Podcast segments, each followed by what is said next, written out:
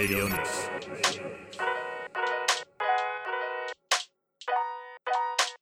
レディオニュース石川です。今日もやってきます。もういろいろね流拡散問題とかね僕の中で今テーマになってることがいっぱいあるんですけども今日はそれ話さないで。あとあれね8年間ぐらいずっと僕いろんなところで行ってきてるんですけどもその PFC もう大体こう浸透してきましたけれどもフォーエバーケミカルがやっとこう国もまだ対処はしてないけど対応を始めてるっていう遅いんですよ日本はね。この話も実はどんな風にして始まった映画化もされてるんですけど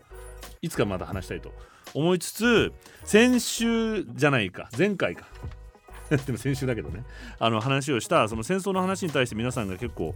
あの小勝さんが「いや今回の回はやばいな聞いててゾッとする内容でした」とか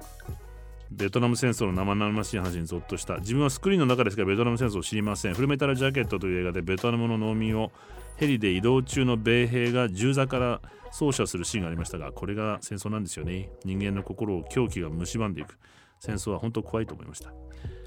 戦争の体験談は壮絶でした。あかくれんぼちさんね。これは。非暴力闘争をもっと広まってほしいですということで。ね。でいろいろこうね。でこう映画の話だと僕このこのこの前も話したんですけど映画見てないんですよでちょうどこの時期フルメタルジャケットって87年じゃないですか。僕223歳でまさにその人と接してる時だったので直後だったのでまだまだ接してるか。全もう嫌悪感で見れないから見てないんですフルメタルジャケット。で同じ頃にプラトゥーンも1年前かな。86年にプラトゥーンっていうのやってましたよね。戦争映画。オリバーストーンか。あれも見てないんですよタイムリーで大騒ぎしてる世の中がね名作だなんつって。だってそのまま彼に言われたんです。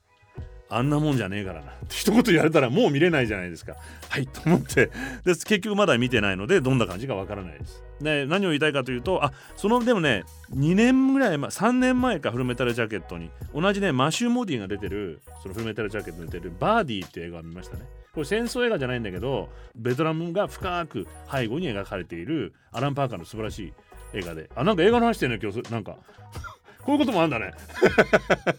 そうそうそうであの、なので僕はこの辺見てないんですけれども、まあ、とはいえうんあの、実際はやっぱ優れた芸術家がどうにか描こうとしてるんだけれども描ききれてないっていうところがやっぱり体験者からはあってそれは当然ですよね。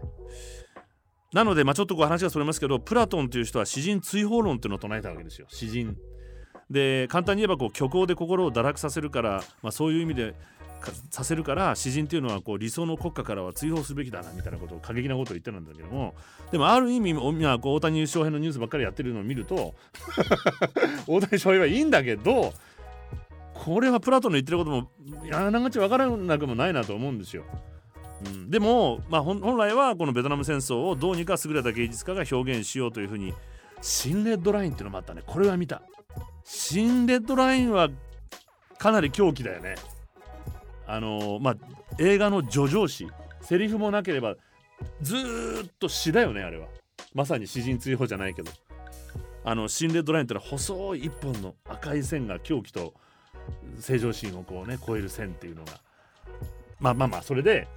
あまたその話でまあいいややめときましょう見てくださいじゃあそうしたら話しましょうであのー、まあそうやって表現しようとしてきてるんだけれどもなかなかそう表現しきれないとじゃあかといってやめるかっていう問題で僕がちょっと今ずっと聞いてて今の心に残ってるのは小学校の時教室で唯一許された漫画っていうのは「裸足の弦」だったわけですよ。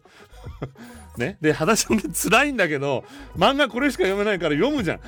ふーと思いながらこれ強烈に心に残るわけだよね。でも実際にあの話の弦を書いた中澤啓治っていう人は何て言ってるかっていうと人に伝えられるもんじゃねえんだと。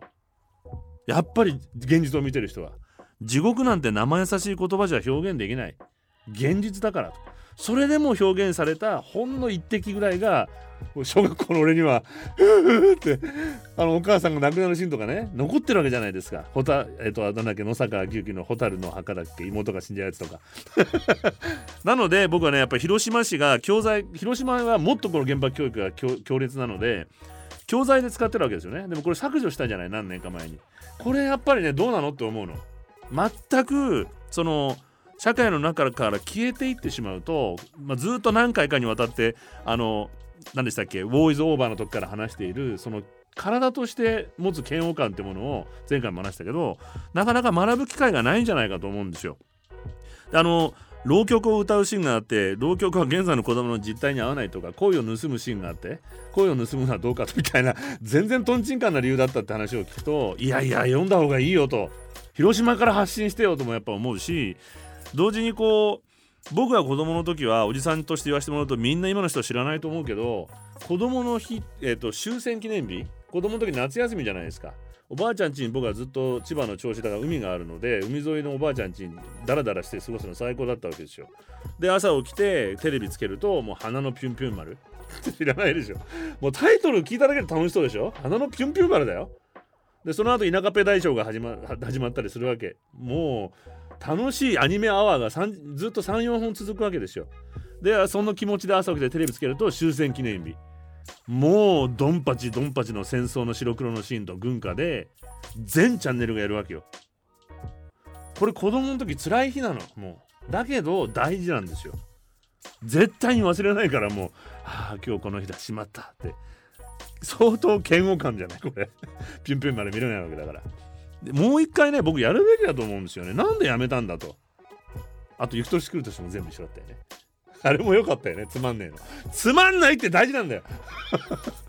何もヘラヘラヘラヘラしてだからプラトンが「おなつらも強だ!」っていう風に なっていくわけでプラトンの言うこともわからなくてもないんですけども。まあなのであのー、もう一度あとね子供の時辛いシーンといえば僕は新宿だったけどあとたまに上野に行くとほら少尉軍人って知ってる？少尉軍人あの規模名古屋愛知県だけどいた？いた？いたと思う。あの真っ白な大体軍服を着て手のない兵隊さん足のない兵隊さんのおじいさんたちが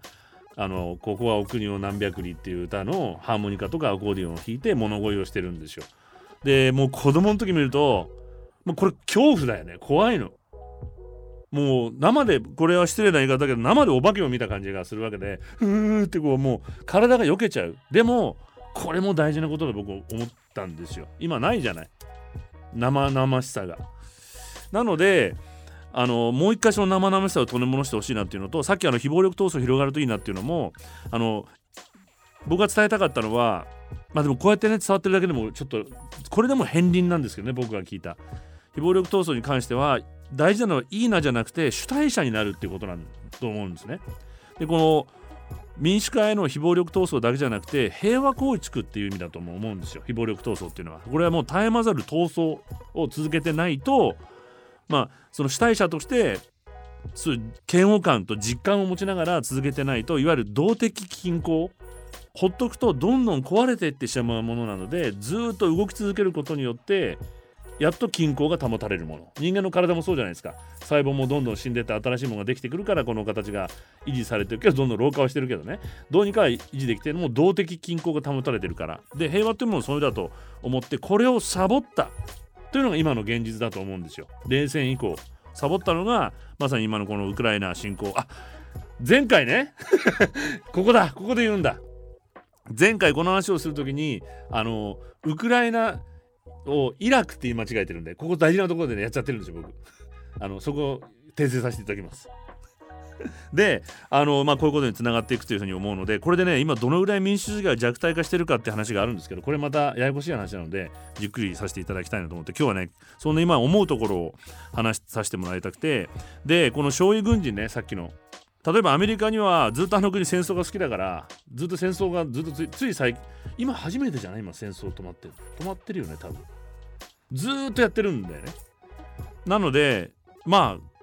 障害者が多いわけですよ。将尉軍人というか。なので実はこれは悲しい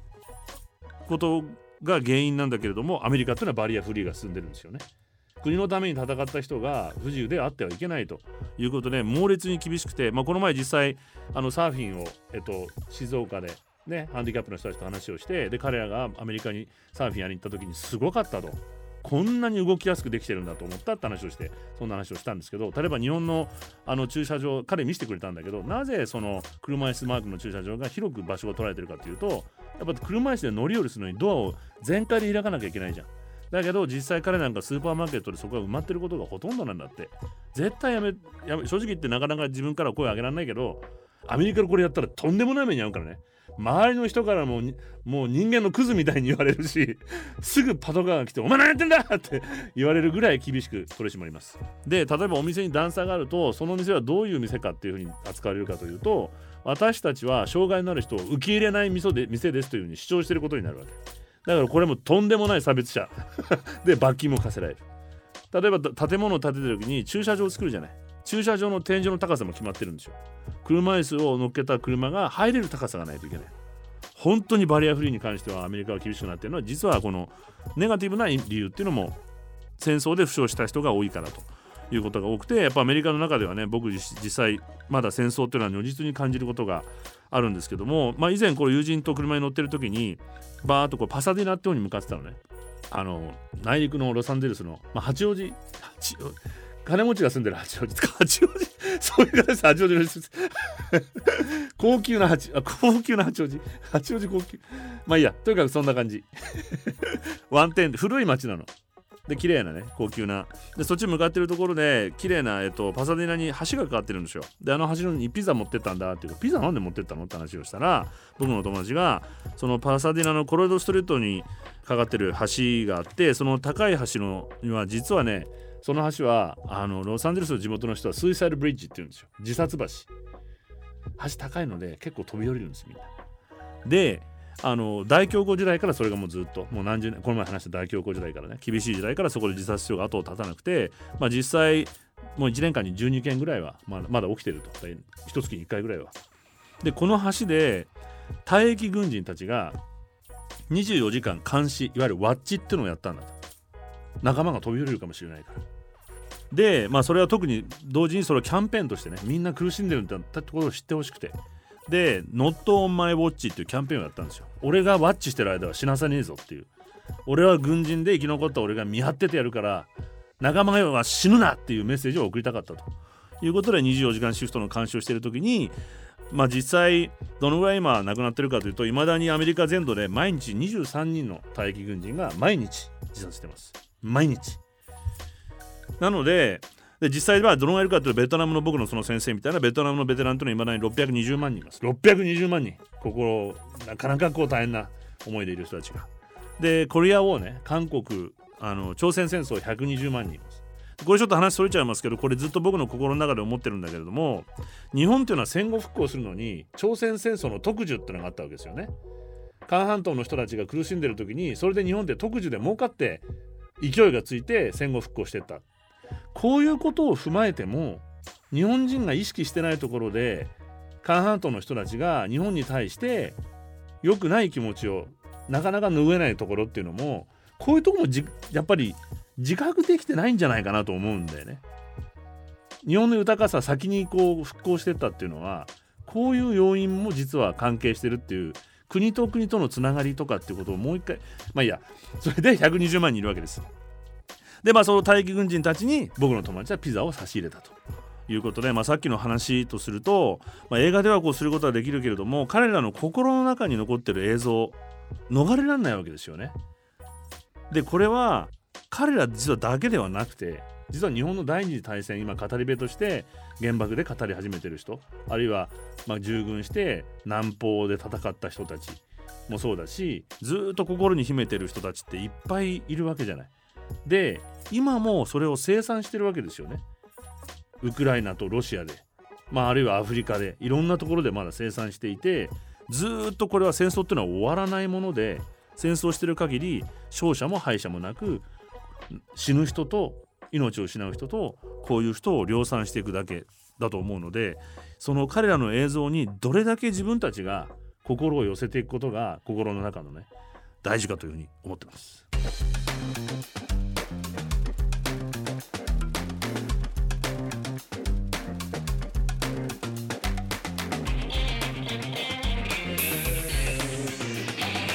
Radio Nix.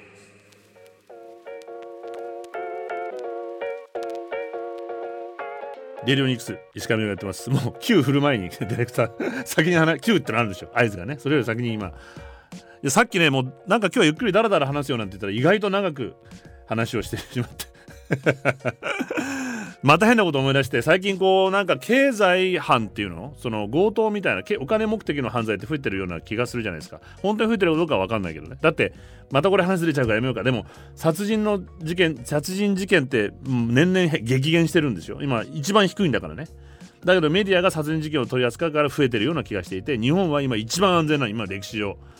数字的には。ただその経済のその強盗みたいなことが増えてる質としてね感覚があって実際の数字はわからないけど感覚としてねまさに。で実はこの前ロサンゼルス行く時に飛行機降りる時にスチュワレスのお姉さんとこう話をしていて久しぶりに行くんだよねなんて話したら危ないわよなんて言ってえそうなの？って。で高級住宅街ほど犯罪が増えてる。実際僕がいつもいるところは全然増えてなくてなんかさ視聴者さんに危ないって聞いたんだけど全然？って言われてでちょっといいとこに住んでる友達に聞いたら危ないと。なで本当にこう質が変わってきてコロナ以降増えてる。コロナ以降ね。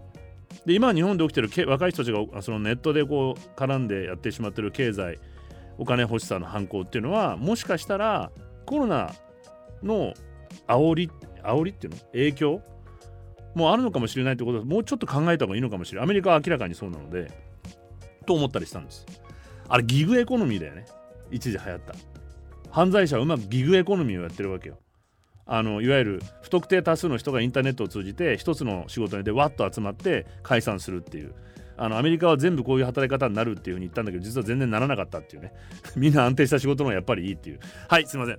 であのー、まあ、僕の友達さっきのねプリザを持ってた友達いろんなとこに持ってっていてスキッドローっていう、まあ、ちょっとホームレスの人たちが多い町があるんだけどもそこに映画関係の仕事なんだけどケータリングの食事ってあるじゃないですか有名な。あれが余ったのでみんなで持ってったら、まあ、見事にオーガナイズされていてリーダー格の人たちがバッとこう請け負ってもう見事に配るんだって。素晴らしかったっていうふうに彼女言ってたんだけども、まあ、そんな彼女いろんなとこに僕を連れてってくれて、まあ、今ではこう当たり前になってるリサイクルショップって日本って昔なかったじゃないですか。豊かだったから。僕の外国人の友達なんて街を歩けば使えるものがいっぱい捨ててあるって言ってみんな拾って歩いて生活をスタートさせてるぐらい。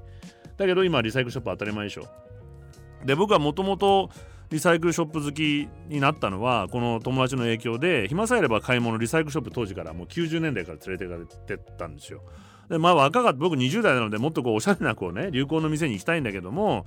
まあ大体一緒にどっか出かけようっていうリサイクルショップばっかりでもう何なんだよと思ってたら、まあ、ある時ねまあ、こうやって見てるとこう現代人の博物館みたいだなっていう気がアメリカ人がどんな生活をしてきたかってことが人の暮らしを想像しちゃうねって言ったら「ミノル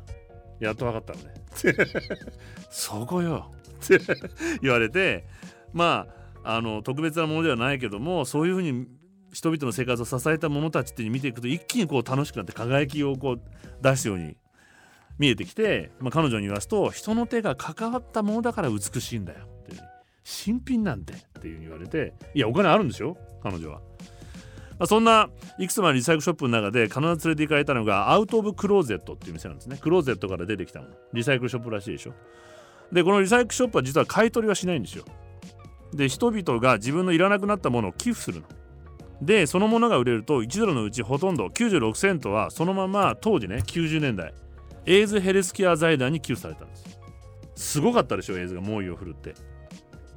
まあ、それによって生活に困っている HIV エイズ患者のケアプログラムとか高額な治療費の補助薬の調合無料の宅配そしてホームレス状態にある患者のハウジングケアなど。でさらにリサイクルショップの店先で無料で受けられる HIV テストっていうのもやってました。でその他に、入り口で無料のコンドームなどもこう配ったりそういうことに使われてた。でエイズのヘルスケアダイナーのマイケル・ワインスタインっていうのがもともと実家で家具屋さんだったのでチャリティーの小売店を開くことを思いついて1990年にロサンゼルスのアトータービレッジに1号店をオープンして僕はその1号店に連れてかれてたんですよどんどん増えていったんですけどねあちこちに。でオープン当時まだこれ正直に言うとエイズとか HIV の偏見がめちゃめちゃ強かったし僕自身もなかったかっていうとありました。なんだか分かんないから怖いから。で患者は差別されていたし薬物中毒とかこういう方を当時あえてすればホモとかレズがなるんだと。LGBTQ なんて言葉もなかった。僕の友達はレズです。だけどなんとなくやっぱまだ僕の中乗り越えてる。でそんな中こう殺風景のそこにアットウォーターっていう街。ほんと殺風景な街なんです当時はね。でそこにアウト・オブ・ザ・クローゼットができてマゼンダ色で赤紫色のド派手な建物。ゲーっていう感じなのよもう。これ入るのもちょっとねストレートな僕としたらやっぱ抵抗があるわけよ。でもぐいぐい連れてかれるわけ。だからその建物自体が当時の人々の偏見に僕はね挑戦してるように見えたのね。で今では若い人たちの間でこのヴィンテージファッションブームっていうのがあるじゃないアメリカでも。古着屋さん今日本の古着屋さんが買えないんだってね。買い付けできないんだって今アメリカ人の若い子がみんな買っちゃうから。でエイズ患者のチャリティーも支持されてもういくつかもの州にもまたがって今32店舗にまでなってるんですって。でも当時ね僕はそんな風にまだまだ気持ちの中で乗り越えてられない部分もあったしちょっと戸惑って居心地も悪かったんです。ですぐにね、まあ、そういうのもなくなったんですけどもその店の名前アウト・オブ・ザ・クローゼット考えたらクローゼットから出てきたものってのはカミングアウトって意味じゃないですか。そういう意味なんですよだから。ちゃんとダブルネームになっていてこれはみんなカミングアウトしてエイズの人も自分はエイズだってことを言えるような社会にしていこうと。で周りの人僕みたいのもそういうのを乗り越えていこうと。でそこに連れて行ってくれた友達もそうだったけども実は僕も知らずにそういうふうに同性愛とかエイズとかまだまだ乗り越えしましまには中古品みたいなものに対するねまだ偏見もあったわけじゃないですか。なのでそのカミングアウトクローゼットそのカムアウト・オブ・ザ・クローゼットっていうのは僕自身の偏見っていうのもクローゼットから出してくれたというふうに思って思い出してるんです。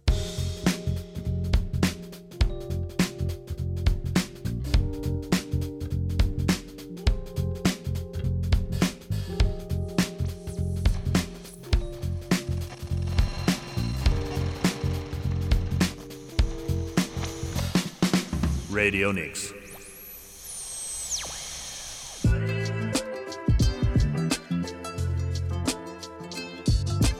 レディオニクス石川美がやっています。皆さんからのメッセージもお待ちしておりますので引き続きね。あフォローもしてください。あのフォローってツイッターのフォローがちょっとこの前増えたんだってそれでそっちじゃないらしいですよ。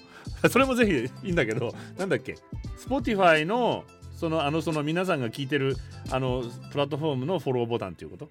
なのらしいのでよろしくお願いします。もう何だっていいんですけどね。まあそれより何か送ってくださいよ。まあ一人でこう話してるのもね。何かって言ってる人とこうやって話してんだけどもあのさっきのエイズの話で僕が思うのはやっぱワクチンでこの前ちらっと言いかけた、まあ、この前本当コロナ僕たちワクチン助かったわけじゃないですか。早くこれも5回目打ちたいんだけども。なんだけどもあのこのワクチンに関してちょっと僕はずっとずっと訴えてることがあってコバックスファシリティっていうのをやりましたよね。結局あの高ワクチンでねあのワクチンを少し分け与えようと先進国がお金があるので買ってお金がない国には分けていこうっていう、えーと、ビル・ゲイツとかもちょっとね押したりとかして、まあ、日本もそこに入ってて台湾とかいろんな国にねあの配ったりしてでも日本が使わないやつ。まあいいや。でもまあまあまあ。そ こで分け合うシステムってあったじゃないですか。ただこれ限界がやっぱあったからインドみたいなことが起きたわけですよね。でインドもまあ、他の国々一部のこう途上というか今発展している国々は国連で何度も WHO で何度も訴えてるんだよね。もうコピーライトをこういう時はフリーにしてくれと。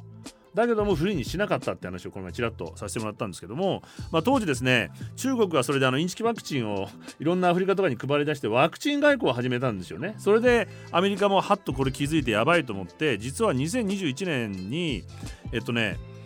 何月だったか5月ぐらい今ぐらいだと思うんだけどバイデンは大統領は実はこれ忘れてほしくないんですけどもワクチンの特許放棄を支持してるんですよアメリカの大統領が。もういいじゃねえかとだってまあそういう別の理由があったんだけどね外交来ちゃたまんねえから。でこれ20 2020年10月に WTO 世界貿易機構にそのさっき言ったインド南アフリカなどがによって提案されていてその後今までに8回にわたって討議してたわけで今ではその当時までは途上国を中心に100以上の国々が支持してたの。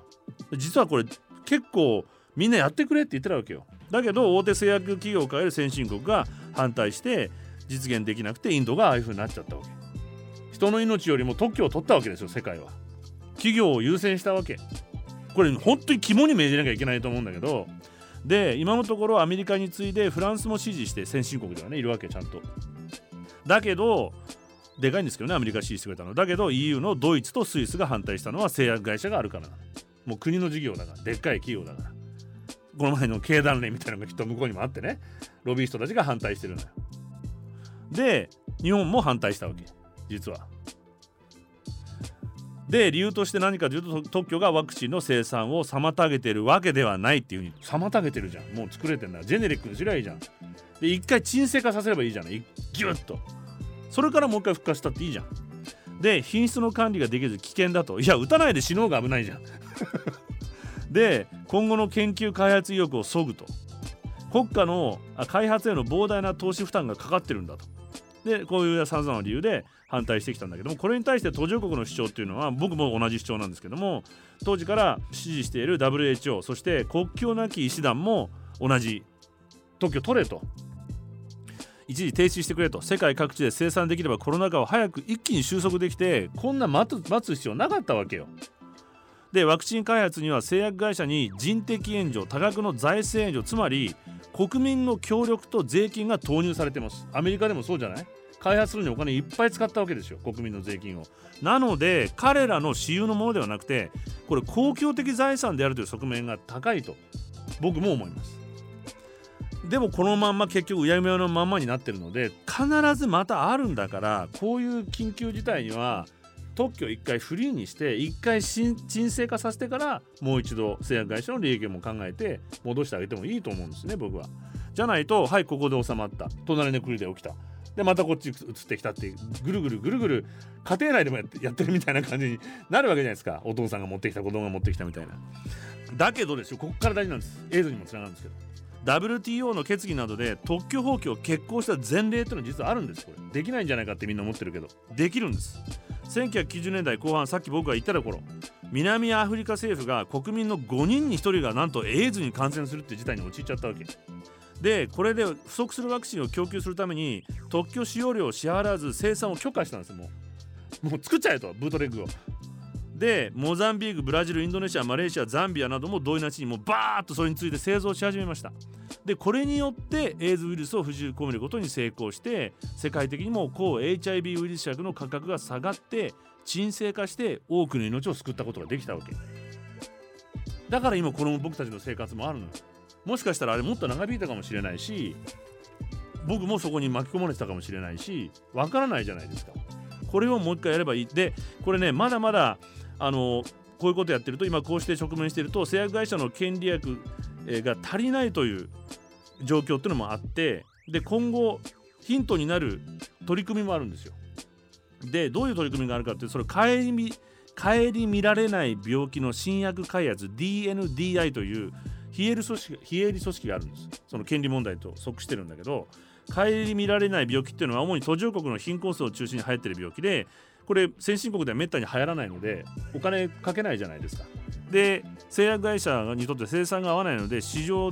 にはならないので放置されていて、まあ、例えば2000年から2011年の間にこうしてこうした顧みられない病気で亡くな開発した薬わずか4%しかなくて何千と開発された他の薬は主に先進国のこの肥満とかね精神あの生活習慣病怠けてる俺たちの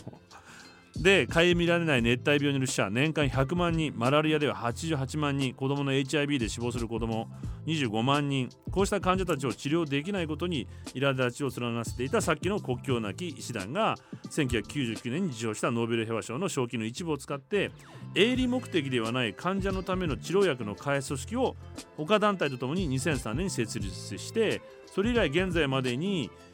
こうやって儲からないからというふうに顧みられなかった病気に対して8つの治療薬を開発してるんですよ。でこの DNDI という団体は世界各国の研究機関公共機関製薬会社などとも協力してこう日本の製薬会社も技術協力10億円に上る資金援助もしてます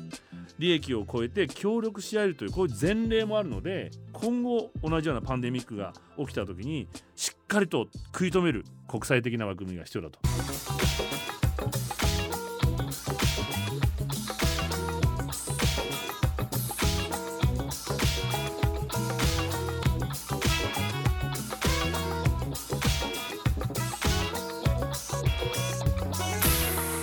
Radio Nix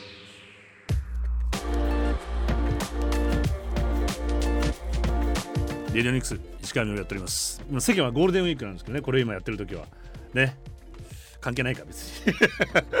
別に深い意味はなくちょっとちらって言っちゃっただけなんで。であのー、なんとなくさっきからこう話してて90年代のこうロサンゼルスの景色っていろいろ思い出しちゃって僕がそのいた頃っていうの長くいた頃っていうのはそのエコーパークっていうところにいたんですね。この前ラーメン屋さんの女の子に話をしたって言ってた。でそこは今はすごくおしゃれな街になっていて、まあ、ミレニアムの人たちがこうミレニアムでもないの？もジェネレーションなんとかがこうしてきてて僕が行ってた貧乏スーパーマーケットもこの前行ったらオーガニックなスーパーマーケットに変わっててもうおしゃれまくってるんだけど おしゃれまくってるんですけど僕の時はあの地下のギャングっていうねメキシコ系の子たちのギャングの街だったんですよ。でもそこの構想がかなり激しくて、まあ、例えば僕が顔朝起きて頭にバンダナかなんかね巻いてるともうアパートの人が「みのるそれで外出ちゃダメよ」って言われてその色でも決まってるから違うグループだってもう思われて認識された時点で撃たれちゃう。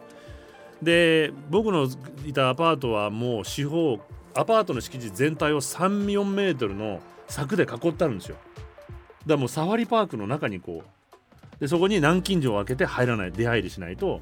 そう生活。でそんな中で、まあ、例えば12週間に1回かな夜中パンパンパンパンパンパンってこう銃声がするんですね。人間って不思議なもんで暮らしてるとだんだん慣れてくるんだよね。であの銃声の音ってすごく軽いんですよ。あのね建築現場で大工さんが板を倒した音。乾いたパンパンパンって弾けるような音。パラパラパラパラパラって音がしてああまただよもう怖いっていうよりうるせえな寝らんねえだろっていう気持ちの方が。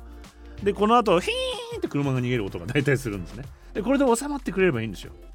で収まんないと大体3週間に1回ぐらいかな。ヘリコプター飛んでくるんですよ。ブーって飛んできてでこういう悪い子たちっていうのは車をだと見つかるので車を捨てて逃げるんですね。で道路で走ってでも逃げるので家の敷地内に入ってくるんですよ。塀を乗り越えて。で敷地から敷地へこう家の逃げていくわけ。よくドラマとかでもあるじゃない。あっちの方が逃げやすいので。なので僕のアパートは3メートルの柵がなのでガンガンガンガンガンってこう「いらろ!」とかって言ってくるやつもいるわけ。それでもうるせえんだよとかって。そうするとブルルルってヘリコプターが飛んできて超低空なのででサーチライトも照らすじゃないですか。寝てる部屋まで入ってくるわけですよ光が。で「うーどうぞ誰が犯人逃走中」みたいな。夜中の3時にやるわけ。寝かしてくれよもうって。怖いとかっていうよりもうほんとそういう迷惑なね。である時こう帰ろうと思ったら家の前が燃えてて道路放火されてて道路封鎖で入れなかったりとか。で友達とこうバーにいて「みのるたちあんなとこ住むのやめなよ」いやいいとこだよ」なんてテレビ見たら僕んちの前目の前でカージャック事件とかで車がボボ燃えたりとか「ほら」とかって。でもね暮らしてると 平気なんですよ。である時はそうで思い出した。僕は大き大きいアメ車に乗ってて友達のずっとね。で鍵が壊れてたからあのワイヤーハンガーってあるじゃん。あのハンガーで自分でこう窓の枠に入れて鍵を開けるのが僕の鍵だったんですよ。バンパーの裏に隠してて。でごちょごちょってやってたら後ろにパトカーが LAPD のパトカーが来ちゃったわけ狭い路地にね。であの普通パトカーってピカピカのイメージだけどロサンゼルスのパトカーは戦ってるんでボコボコなんですよ。それが来て大体2人しか乗ってないのがもう4人乗ってるわけ。あっと思った時には全員のドアをバーンって蹴っ飛ばして降りてきてとんでもなく大きい拳銃持ってるのあの人たちは。威嚇しなきゃいけないから相手を持ってるから。でいきなり僕に向かって4人がルルルルルってもう怒鳴りながら向けてきてヒーと思って頭を下げてグッとあの避けてたら僕の車の向こう側に反対側にギャングの子たちがいたの。だから僕は挟んでですよ。でうわーってなってでまあその子供たち捕まってボコボコにされるわけ。僕は近所の子だから知ってるのよ。毎週普通の日曜日とかはタッチフットボールやって僕に「オラ!」とか変もう言ってる子たちがそういう風になってて彼らのせいじゃないよねこれってって環境でそうなってでも捕まってる時には当然お腹に拳銃ぶっ刺してるわけですよパンツのところに。なんでそんな子たちが実はどうなったかというのを僕はつい何年か前にその友達にまた連れてかれてさっき言った1980年代から90年代前半ロサンゼルスのギャング構想って特に近くにあったボイルハイツってところすごい広がったんですよ。で貧しい地域の教会の牧師になった、まあ、グレッグ牧師っていうのが、まあ、赴任するんだけど小さい地域に8つのギャンググループがあって1998年1年間でなんとその108人の子供が死んでるわけ。子供だよ本当にちっちゃいからラティーノの子たちって日本人と同じで。で92年にはロサンゼルスカウンティだけで数千人の殺人があったの。で今でも覚えてますけど夕方の天気予報の後に今日のロサンゼルスの銃の死傷者って毎日数字で出るからね。3ヶ月で300人ぐらい言ってたんじゃないかな。そんなめちゃめちゃな状態でいろんなこう、まあ、学校をやってみたりジョブプログラムで支援をしたんだけども誰も雇ってくれないので結局犯罪になってしまうと。でその牧師さんが気づいたのはギャングになるのは理屈じゃなくて彼らに仕事がないからじゃないかと。言って92年からパン屋さんを始めて2001年に独立するんです。そういう子たちを雇ってパン屋さんを。でメンタルヘルスのカウンセリングとか法律相談とか入れ墨授業とか教育とか職業訓練とか支援とかをしてまあ1ヶ月間に今どうなってるかというと1000人のギャングメンバーが相談に来るようになって800人が入れ墨除去ってプロもう顔にも入れ墨してこれギャングのどこの所属か分かっちゃうので入れ墨取らないといけないんですよ。でこの除去もやってるし140人が法律相談をして120人がセラピーカウンセリングをやって働いてるのは250人から300人。でカフェカフェもやってるんです今。パン屋さんから始まって。で1週間で2000人。で品物はだいたい2万6000ドルで売れててベーカリーでパン屋さんは24のファーマーズマーケットでも販売するような一大ビジネスになっていてダウンタウンに行くと、えっと、ホームボーイインダストリーズってでっかい建物があるんです。でここでそういうふうにケーキも食べられるし職業訓練もしていて、まあ、例えば、えっと、太陽光発電の職業訓練とかね。まあ、ロサンゼルスとかでもどんどん自然エネルギーが進んでるので職人さんになれるとか、まあ、まずギャングを乗り越えていくようなカウンセリング入れ墨授業をやってそこでさまざまな T シャツのプリントの仕事で T シャツをそこで売ってたりとかパンがそこのねチョコレートブラウニーがめちゃめちゃ美味しいのよ。だけど元全員ギャングメンバー。で正直言ってもう懲役20年30年ですよ。人殺してたりすると。でアメリカって少年院ないから大人と一緒にやれちゃうので出てきたら40歳でいきなりスマホスマホみたいな生活できないじゃない。それを全部しないと結局また犯罪に戻っちゃうので、まあ、その中でツアーをしてくれた女の人がいて、まあ、彼女の話を聞いていくとどんな風に育ったか。両親もギャングだったと。でまあギャングの社会では男たちのデコイっていうかな飾りでしかない。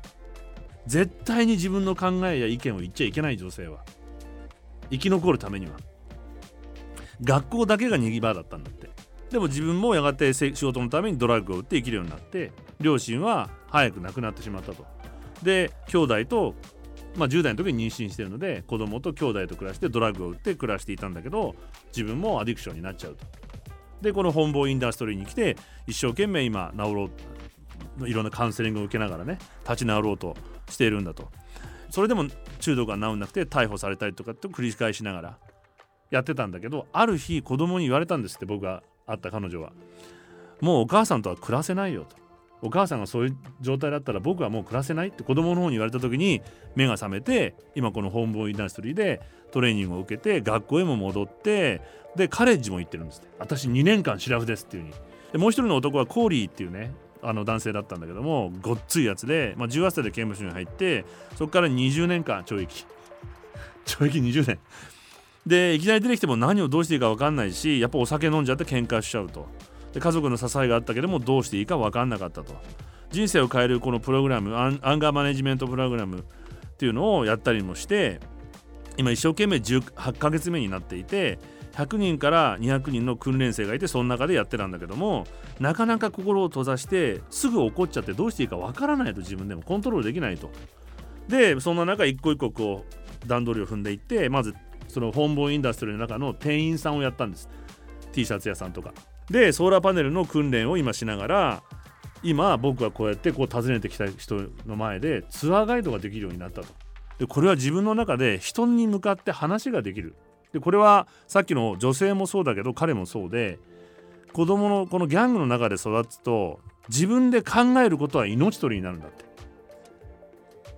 自由に考えて自分の発想で生きるってことは目立つし違うことをやるので命取りになるのでみんながやってる通り自分を殺して生きていかないと結局ギャングになって生きていくしかないと。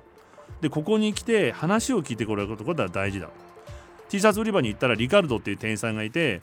黒人のこの指導員のお兄さんにちょ一生懸命教えてもらいながらレジ打つんですよ。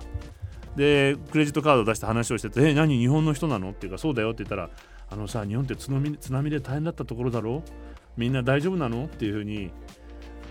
とんでもない戦場みたいなところで暮らしてた彼らがそういう言葉をかけてくれると本当に僕は嬉しくもなるしまだまだ希望っていうのはあるんだなっていうふうに思ってしまって、まあ、そんな風に自分の考えを一つずつ言えるようになっていった彼らに話を聞いたらここで一番素晴らしいのは、まあ、いつでも話せる話を聞いてくれる相手がいるっていうことなんだ。なので自分のが言葉を押し殺していたんだけれども一つずつ語ることをゆっくりと聞いていくことによって自分というものを見つけることができるようになっていて何よりもいつでも自分のことを本当に大切に思ってくれる人がいるってことが大事でいろんなことを意見を言う人は多いけれども聞いてくれる人はいないだけどもここでは受け止めれる人がいるから自分っていうのを見つけて立ち上がっていけることができるっていうのが僕はちょっと救われた気がしました。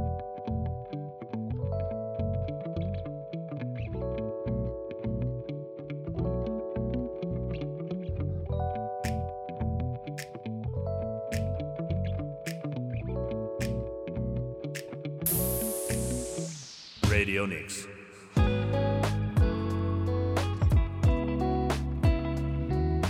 レディオニクス石川みのがやっています。まこれねロサンゼルスのさっきの本坊インダストリーズってのはロサンゼルスの人たちがみんな心を痛めていた問題でもあったし、まあ、同時に恐怖でもあった人たち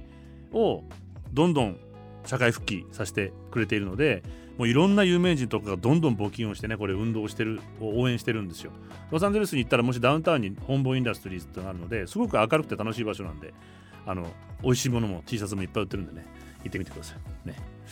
であのーまあただ物見豚何物見豚何したっていうの？なんとかさってあるじゃない？そういう感じではいかない方がいいと思うけどね。あの 真摯な態度で行っていただきたいと言っていただきたいと。人生を立ち直ろうとしてらっしゃる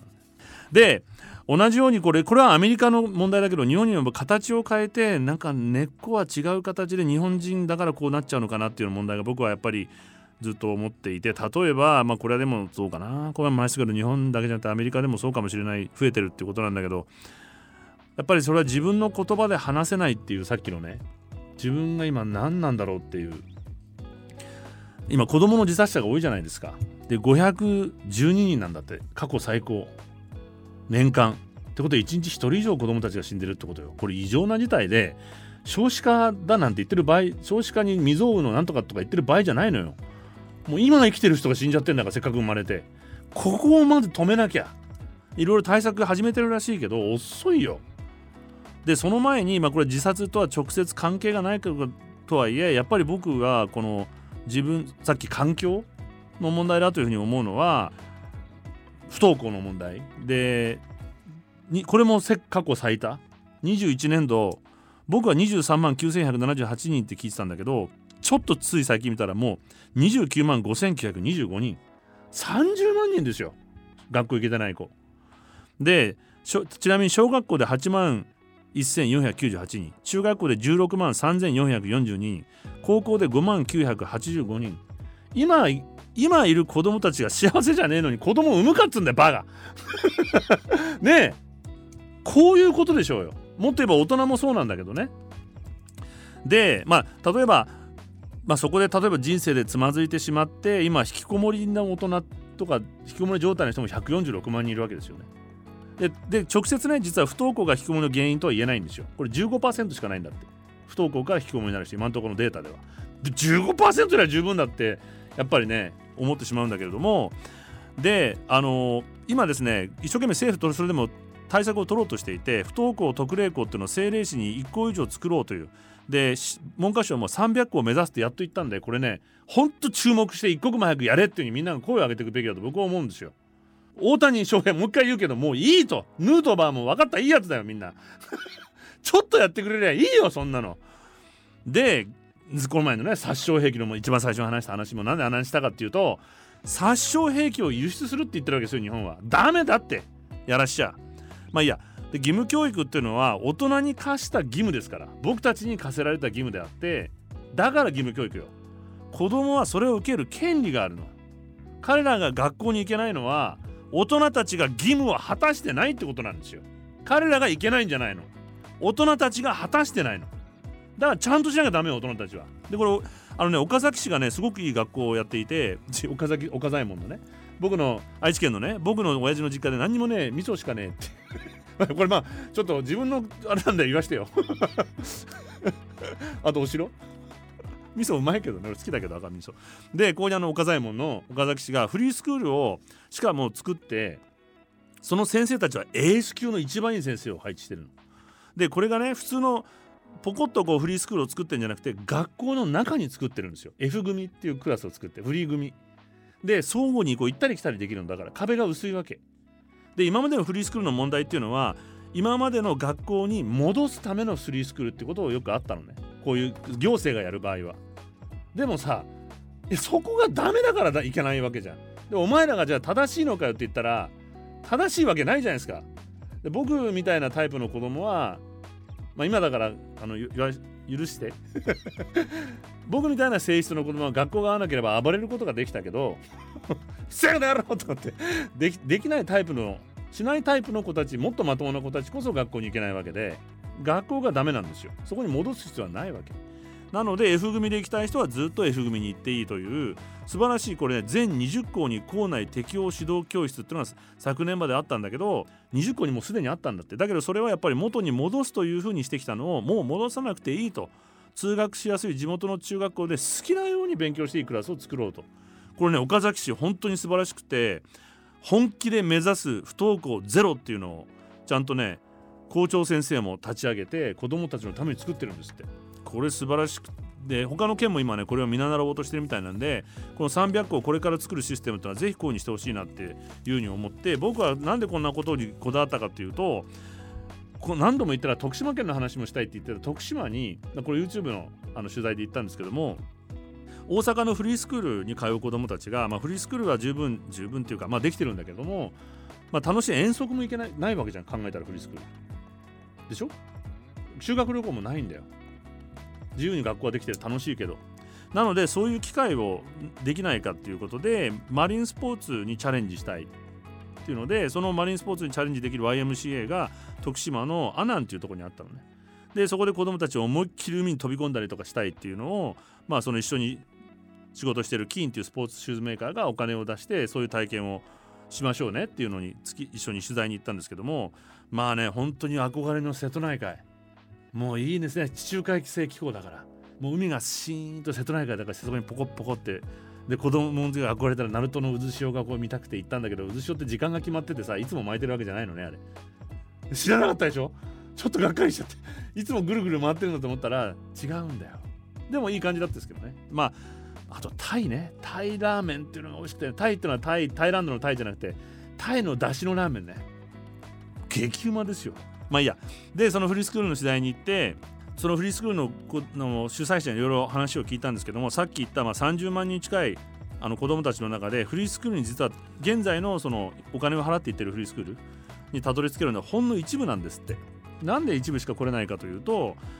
まず学校に行かないいけないということにやはりまだ社会の偏見があるじゃない？いけない子どもたちっていう扱いが。で子供がいけない行かないということでいけない行かないということで子供自身だけじゃなくて親も自分を責めてしまう。うちの子学校に行けなくなっちゃったって。あんなもん行かなくて当然まともな子ほど行かないと俺は思ってるので。でそのためにフリースクールという選択肢をなかなか選べない。自分を責めちゃうから。一歩踏み出せない。で学校とか行政も学校以外の選択のアドバイス旗し橋渡しは義務教育じゃないにしてくれないんですよ。保健室登校っていうのを進めるわけ。じゃあ保健室の登校からって嫌じゃんそんなの。病気でもねえのにさ。おめえらがおかしいんだっつってんだよ。であのまあ一生懸命やってる先生もいると思うけどね。なのでそんな中さっき言った自分を責める思い学校に行けなくなっちゃってたっていうプレッシャーを感じながらどうにか自分で不安に苛まれながら苛まれながら苛まれながらどうにかたどり自力でたどり着いた人だけが自主的にたどり着けるのが現状で、まあ、僕があった大阪フリースクールの主催者の代表によると子供がねずっと電話の相談をしてくれていて途中でお母さんの方が自分を責めて自殺しちゃった例があったんだって。でこんでそれ以来もうそのことは連絡取れないんだって今どうなってるか。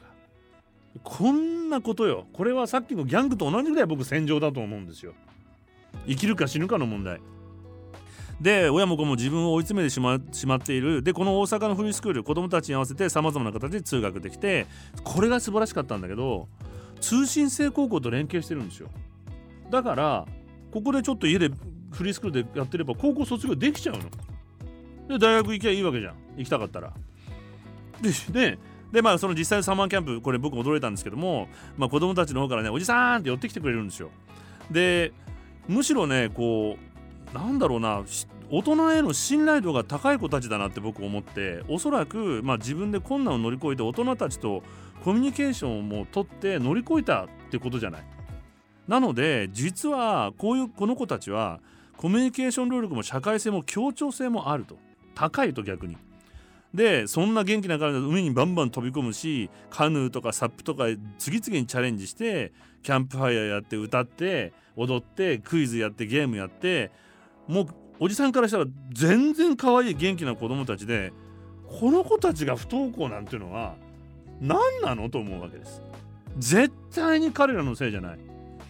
でどんな理由であれ学校に行けない行かなくなったのはこの子たちに問題があるんじゃなくて学校や社会の問題でそれを排除してると僕たちは今社会で30万人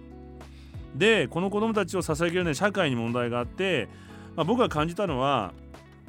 こうした子どもたちさっき言ったみたいに信頼関係を築いて支援を受けながら子ども時代に自分の力で困難を克服しているので逆に強くて社会に出てもレジリエンスが高いというふうに思えたんですよ。で例えばですね一人のいたずらっ子がいて、まあ、とにかくいろんなちょっかいを出すの。いるじゃない。僕もそうだったけど。でちょっかい出してジュースガブガブ飲んでるから「いいのかいジュースなんて飲んで」って言ったら「これねあのー、僕が飲みたいって言ったから友達と割り勘して買ったんだ」じゃあお前一人で飲んじゃダメだろうっていう僕はね社会的通念を押し付けちゃうわけですよ。したら「そうなの」っていうふうに言いながら「いいんだよ」って一人で飲んでるわけ。でそしたらしばらくするとこれダメだと思うでしょ？そうするとしばらくすると別の子がちょこちょこっと来てその子がいない間にね「あのさあのジュースさ僕がお金を出しておごってあげたんだよ」って言って「だって割り勘じゃなかったの?」って「うん、うん、僕がおごったの」あ話が違うじゃんと思うじゃない。そうするとね違うよと。何々君が飲みたいって言うからさ僕飲ませてあげたんだよって言って彼は幸せそうなわけよ。ずるいとか公平とかそんなことじゃないの。友達が飲みたいって言うから僕がお金を出して飲ませてあげたんだと。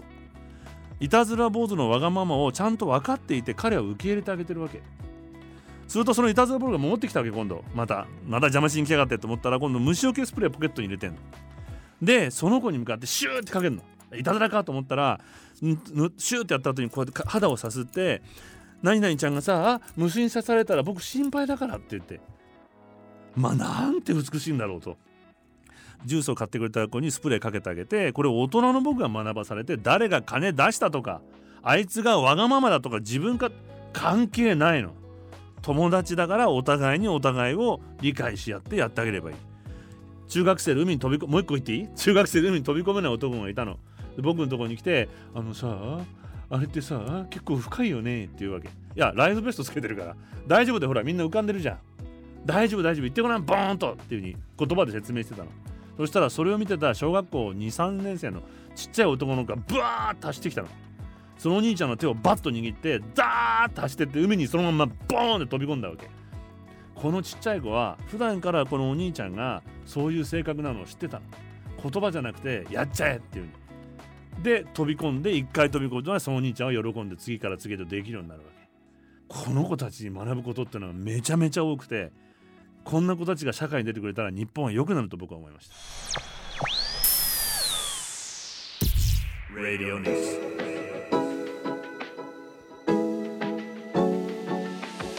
レディオニュース石上をやってまいりました。ディレクターのキーボーがねモヤモヤしてるとさっきの友達関係にねこれまだ大人の考え方 彼らの友情っていうのは僕目の前で見て完全に成立してまあこういうことを背景を言ってしまったら後で僕は聞いたんだけどさっきのねいたずら坊主はまあ、単にちゃっかい出すのは当然ね構ってほしいからで帰る時夕方静かにみんなのプログラム邪魔しないようにね夕方車でまたねこれが瀬戸内海の夕日の中車を走らせてそーっと帰ろうとしたらその子はちゃんと見つけて車を追っかけて走ってくるわけ。で手を振りながらバイバイバイバイっていうの。で後で聞いたんだけど実はその子供は家庭でねもう猛烈な虐待をやっぱり受けていたという話を聞いてなのでそういう心の痛みをそのスプレーをねジュースをおごった方の彼は知っていて子供の勘でね。だからもう大きく僕が受け入れて僕が違うだろうって言ったことを平気で受け入れられたのはみんな一回まあつまずいた経験彼のせいじゃないけどつまずいた経験があるから人の痛みが分かる子たちだなっていうふうにすごく僕はねあの時思って社会もこういうふうに逆になっていかなきゃいけないなと。